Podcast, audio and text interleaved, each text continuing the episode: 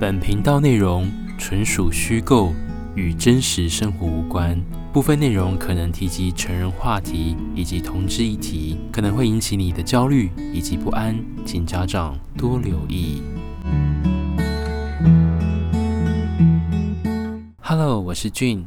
还记得我吗？我只是消失了一阵子。这个声音是预录好的，等你们听到的时候，应该是在八月中旬我正式报到之后的日子了。还记得二零二一年过完年之后，我就开始失业了。这段期间，秉持着之前拿到的资遣费以及所剩不多的存款。每天很努力的省吃俭用哦，但在这段期间当中，不论投入多少的履历，这些公司似乎没有太大的兴趣，基本上都是属于无声卡。也就知道从二月开始，继续到三月份的时候，从三月开始就要开始自己使用自己的存款度日子，也就是所谓的吃老本的状态。家中的母亲告诉我，希望我不要回去。当时台湾疫情正严重，而我也觉得有家归不得的心情是有一点有的。归不得的心情不是在于是真的无法回去，而是父亲当然是希望说，反正现在那个时候没有工作，为什么不回来南部度个假之类的呢？母亲则是认为他要照顾先生已经够烦了，这时候儿子再回家，那对他的婚姻生活是一个莫大的压力，对我自己也是，所以我。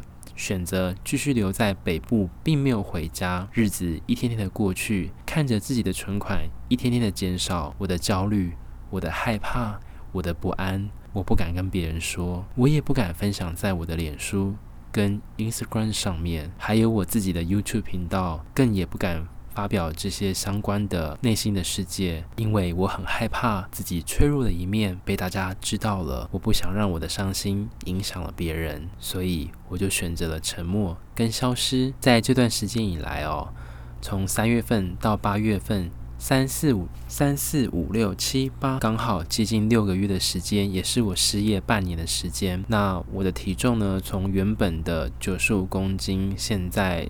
整整瘦了快要将近十公斤的时间，你会说，君你好厉害哦，你怎么瘦的？我不妨告诉你，从我三月一号我就开始把我所有的外食的费用降到最低。还记得工作的时候，我最喜欢买的是德国进口的燕麦，再配上高级的坚果仁，搭配高级的鲜奶，当成我的早餐或是宵夜来吃。但是德国的燕麦。进口的东西一包价值台币是两百三十元，如果使用高级的鲜奶，那一罐一公升就会将近一百六十几块钱。经济状况每况愈下的情况下，我只能从伙食费先开始下手。首先会常常去百货公司的美食街，我不再去了；常常去的麦当劳、肯德基、摩斯汉堡。我也不再去了，我最爱的前都刷刷锅也不再去了，还有我最爱的大埔铁板烧、牛排、把费都已经远离我而去，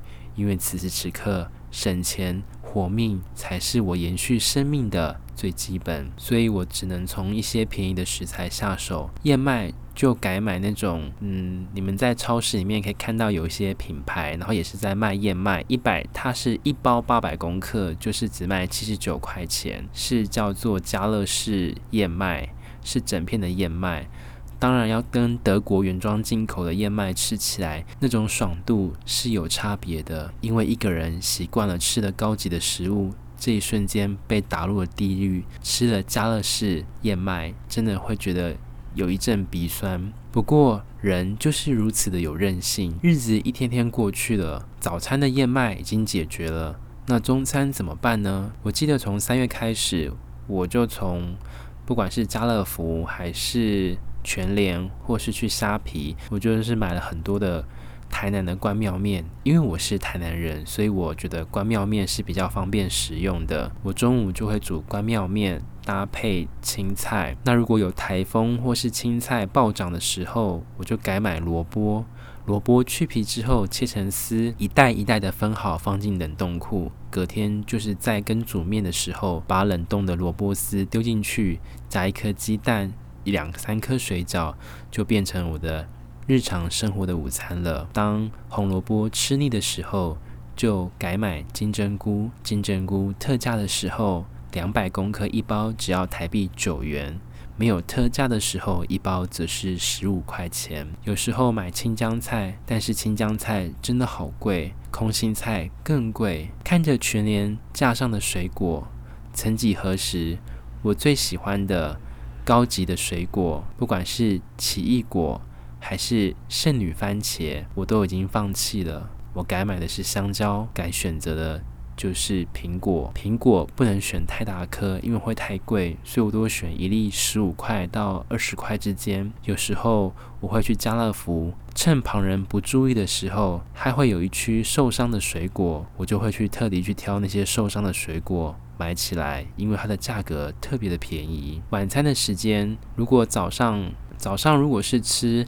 两片吐司涂草莓果酱撒芝麻的话呢，那那天的晚上就会吃，就是家乐氏的纯的燕麦片，不是那种高级的那种很酥脆或是坚果的那种燕麦，而是像那种纯的台糖燕麦，就是只有燕麦在里面，完全没有任何的调味。那我就买了家乐氏八百公克的那个包装。我就放在碗里面，倒了三分之一，然后就买了便宜的牛奶倒进去。我要等待十分钟，让这个燕麦吸水膨胀之后，体积增大百分之二十。我接着再撒一点芝麻跟三四颗坚果，这就是我一天的早中跟晚上的食材费用了。一个礼拜有七天，总是会有一两天真的很受够了这样的伙食跟计划，真的觉得人生感觉就是在坐牢一样。怎么过得如此悲苦？同一时间投出去的履历还是大部分都是无声卡，所以心情更加的低落。曾经打电话回去跟台南家中的母亲表达一些心情，觉得自己是不是一个很没有用的人？投了这么多的履历，却一点消息都没有。母亲则是安慰我：“啊，孩子没有关系，毕竟你看。”二零二一年来，已经经历了台湾失业率最高的一年哦。你看百业萧条的状态，相信人力是很紧缺吧？同一时间，我也是勉强的安慰自己哦。但这段时间，我也不太敢跟朋友联络，或是之前曾经工作朋友的群组，不管是在饭店业，还是航空界，还是电信产业的一个朋友们，我都不敢联络他们，因为深知我当问别人说你过得好吗？我害怕对方说过得不好，我就会不知道该怎么继续下去。与其这样，我选择了沉默而不联络。第一个月很痛苦，第二个月也很痛苦。我开始觉得怀疑自己的人生，为什么日子会这样过呢？第四个月、第五个月，存款渐渐的越来越少了。我的焦虑症越来越大，唯一获得的好处就是我体重变轻了。大部分的时间我都待在家里面，不太敢出门。所以如果要出门的话，就是下午的时候，我会坐捷运，然后坐到高铁站，租一辆 U-Bike，花一个小时的时间，再骑回到我租屋处附近的 U-Bike 归还处，再慢慢的回来。这就是我每天都会花一个小时骑脚踏车的生活，就当成是运动。跟抒发自己的忧郁的感觉吧。此时此刻，我要再感谢澳洲的这个 James，我很谢谢你。我们彼此都在处于失业的状态，但是我们透过了之前认识的 Hello Talk，我们交换了 Line。后来我用自己的方法拿到了你在澳洲的手机门号，并且跟你 FaceTime。我要谢谢你在这段时间当中。总是能够在我最低落的时候，总是给我正面的能量以及鼓舞哦。你的长相就像一个北极熊一样，看到你满满的白色的胡子，就让我觉得很开心。毕竟同志的生活又是孤单的生活，一个人，而且我也很想嫁给外国人的心情。他也许是一个练习的对象吧。这段时间我也有继续持续在 Hello Talk 上面认识了一些外国人，也有加入一些群组。一开始我会试着就是跟他们用群组电话聊天，或是玩一些游戏。不过随着经济压力越大，我觉得开始我没有办法伪装自己，一直永远保持正面的能量在那个群组当中。我也不太想透露出我目前的近况给那些网络上认识的群组朋友得知。我很怕我自己的形象毁在这上面，我不应该如此。所以从加入了那个社团 Hello Talk 之后，大概过了二十天，我渐渐的变得在群组当中。没有任何的声音以及发声，就这样度过了这些日子。但是我告诉我自己，呃，正式上班之后，我会跟群组里面的那些人讲说，为什么我这段时间消失，也会跟大家致歉，说声抱歉以及对不起哦。我觉得还是要跟大家有个交代的方法哦。那这次的工作就算是服务客服。也算是一个服务客户的性质哦，虽然是兼职的状态，也不知道这个合约可以维持的多久。但是那一天的面试，我其实是抱持一个平常的心情，我想要展示我真诚的一面。不管现在时局状况有没有多么不好，其实只要有愿意厂商愿意愿意用我的话，我已经是感激万分了。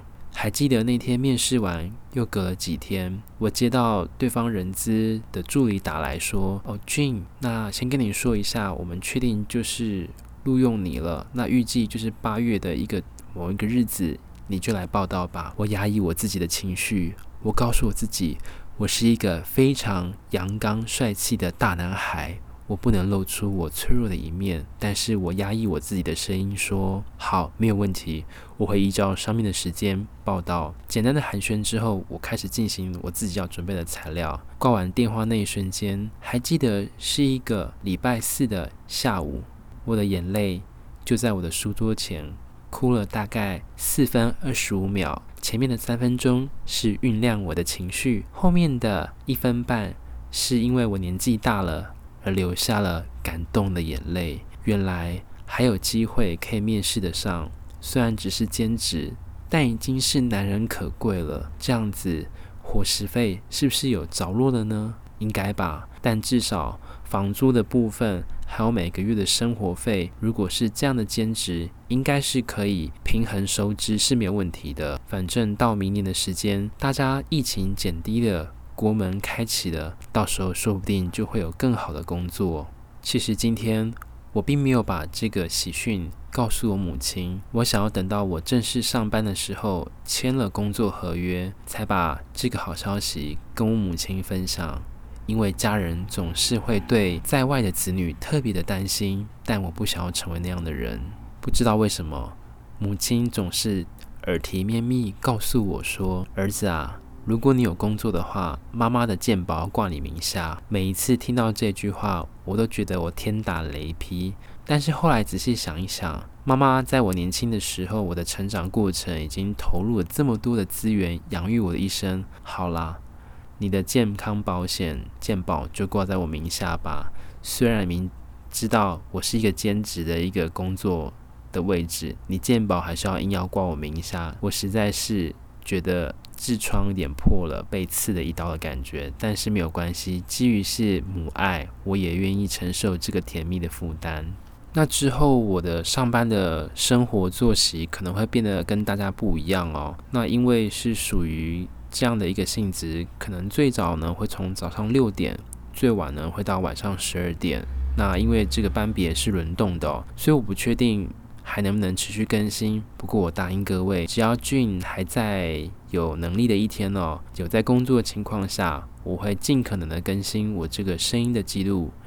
不过还是要提醒各位，我们这个频道的内容纯属虚构，声音创作与真实生活无关。谢谢你今天收听，我很开心告诉你我找到工作了，也期待我新的人生开始。晚安。